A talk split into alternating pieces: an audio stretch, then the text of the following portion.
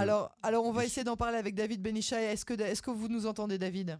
Très bien, moi je vous entends très bien, j'espère que vous m'entendez. On vous entend parfaitement maintenant, euh, merci d'avoir accepté euh, notre euh, invitation. vous êtes militant de la première heure et vous étiez aujourd'hui à Tel Aviv sur la rue Kaplan. Tout d'abord David, quelles sont vos conclusions de ce discours du Premier ministre Benjamin Netanyahu? Alors la, première chose, je dirais, et peut-être c'est de la première remarque, elle sera psychologique, Netanyahu a peur des mouvements, du grand mouvement de masse de manifestation, puisque il n'a pas pris la hauteur. Il n'a pas remis, il n'a pas pris la hauteur nécessaire à un président, à un premier ministre, qui est d'être celui qui est au-dessus de la foulée et qui euh, euh, essaye de calmer le jeu. Euh, il a plutôt mis de, l'huile sur le feu. Il est plutôt venu séparer les bons des mauvais. Et puis surtout, il a fait une chose qui va enflammer dans le sens, pas négatif des choses, mais dans le sens encore plus amener les gens dans la rue, c'est qu'il a osé comparer les émeutiers euh, de euh, Awara qui ont brûlé et qui ont, je le rappelle, causé la mort d'une voire deux personnes.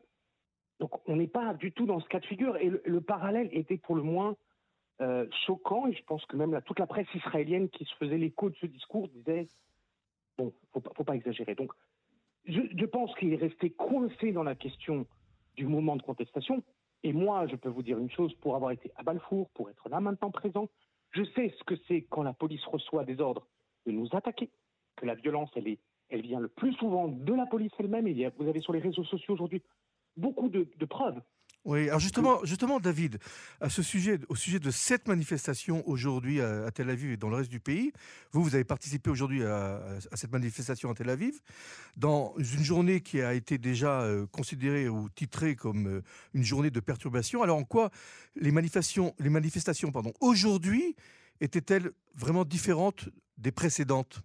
Oui, tout à fait. Alors, moi, j'ai participé, il y, a, il y a deux manifestations qui ont précédé celle-ci qui ont commencé le lundi, il y a eu deux lundis précédents à la Knesset. Vous avez une concentration qui était orientée sur le processus de législation et donc à la commission euh, des lois.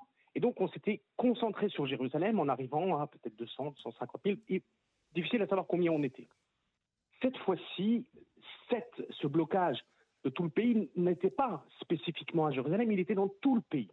Et donc, ce blocage-là, aujourd'hui, ressemblait un petit peu à ce qui se passe, Motsé Shabbat, c'est-à-dire le samedi soir, lorsque vous avez un petit peu partout dans le pays euh, des, euh, des, manifestations dans différentes villes. Je crois qu'il y a 60, 70 points de manifestation recensés sur tout le territoire, où vous avez des gens qui sortent 500 ici, 1000 ici, 10 000, 100 000, 150 000 là-bas, etc.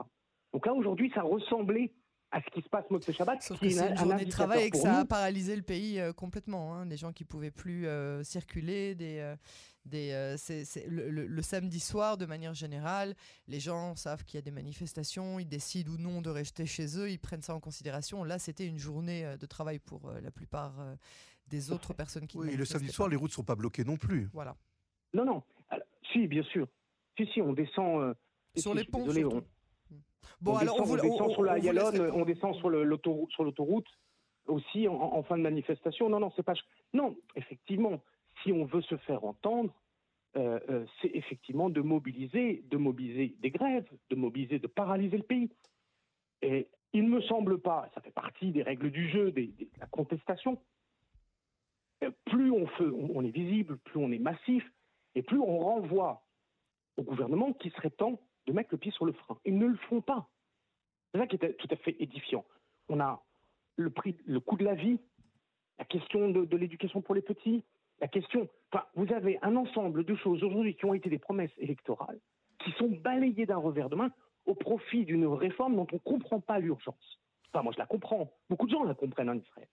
Mais tout d'un coup, dans, le, dans cette priorité qu'il y a de légiférer à toute vitesse, de façon assez maladroite, de façon assez violente, le changement du, moi j'appelle ça un putsch, hein, mais ce qu'ils appellent la réforme judiciaire, ça, choque et cette violence-là produit des réactions extrêmement émotionnelles et fortes euh, chez les Israéliens qui se disent on est en train tout simplement de nous confisquer notre démocratie pour installer un régime autoritaire. Alors, vous parliez de violence, on n'a jamais vu hein, autant de violence euh, physique euh, et verbale depuis le début des manifestations. Est-ce que vous avez le sentiment qu'on a perdu le contrôle? Non. Comment non, premièrement, je vais vous dire une chose. je ne suis pas d'accord. Et, et, de la, part des forces de sécurité et de la part des manifestants eux-mêmes? Non, non, non, non, je peux vous dire, pour les gens comme moi qui ont été à Balfour pendant pratiquement un an et demi, je peux vous dire, on connaissait la, stratégie de Blitzkrieg, on connaissait les attaques euh, groupées de, de Magav, de la police des frontières sur les manifestants avec des jeunes qui étaient plaqués au sol. J'ai été plaqué au sol. Donc on a vu des actes de violence extrêmement durs à Balfour, extrêmement difficiles. Ce qui s'est passé aujourd'hui était extrêmement violent, mais pas violent de la part des, des, des manifestants. Les manifestants sont pacifiques. Et je vais vous dire une chose, tous les organisateurs. C'est pas les images qu'on a vues toute la journée. On a vu évidemment beaucoup. je parle évidemment, c'est toujours de la, de la même poignée euh, de personnes qui font les problèmes que qu'on voit les images les plus dures, mais on a vu aussi de la violence de la part des manifestants aujourd'hui. Ce n'est pas de nouveau euh, la majeure partie euh, des, des, manifestants qu'on décrit ici, mais il y a eu de, de, la violence aussi de la part des manifestants, que ce soit à Tel Aviv ou que ce soit à Jérusalem un peu plus tard. Donc on, on a le sentiment d'une espèce de perte de contrôle. Jusqu'à présent, parlait des manifestants comme des gens qui étaient purement euh, pacifistes, des gens qui étaient d'un certain, certain niveau, qui n'étaient pas des sauvages. Là, aujourd'hui, avec les images qu'on a vues aujourd'hui, euh, la, police euh, affirme, déclare en tout cas qu'elle a été obligée d'utiliser des moyens pour... Yael, je suis désolé. David, Yael, je suis désolé. Non, non, On est à l'antenne, beaucoup de gens nous écoutent. Il y a un narratif... Je suis désolé. C'est un narratif mensonger. Il y a eu de la violence, la violence venait de façon unilatérale de la police. Ils ont reçu, on a bien vu Ben Gvir qui était aujourd'hui au moquette central, c'est-à-dire au central de la police et qui a donné des ordres.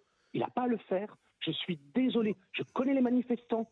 Je les, je les côtoie. vous avez vu les images David Benichai, on a vu, on a vu, des manifestants. oui, on a vu des manifestants rue Gaza à Jérusalem forcer, essayer de forcer les barrières que les policiers avaient mises. Ça, c'est pas les policiers qui attaquent, c'est les manifestants qui essayent de repousser les policiers et de euh, faire tomber les barrières qui délimitaient le, euh, je dirais, la, limite de la manifestation. Donc, c'est pas tout à fait ce que ce que vous décrivez ni ce que vous. Attendez, il y a une... attendez, attendez.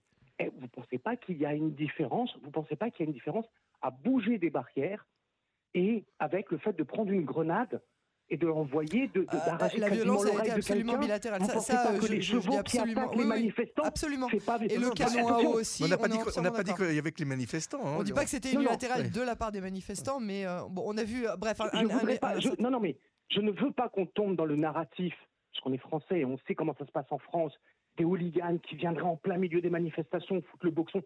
C'est pas vrai il y a, moi je suis en lien avec l'ensemble, avec Chikma, avec Henri Barlet, etc. On connaît les organisateurs.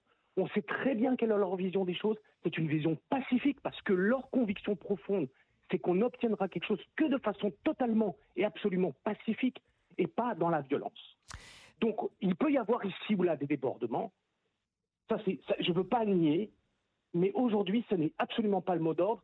Et je peux vous dire qu'on ne sommes pas infiltrés par des hooligans. Donc je ne voudrais pas qu'on tombe dans un narratif qu'on nous vend, alors que moi j'étais en lien toute la journée avec des. des j'ai manifesté ce matin et pas cet après-midi. J'étais en lien, j'ai suivi les images. Je n'ai pas vu de jeunes manifestants qui s'en seraient pris physiquement aux policiers. Mmh.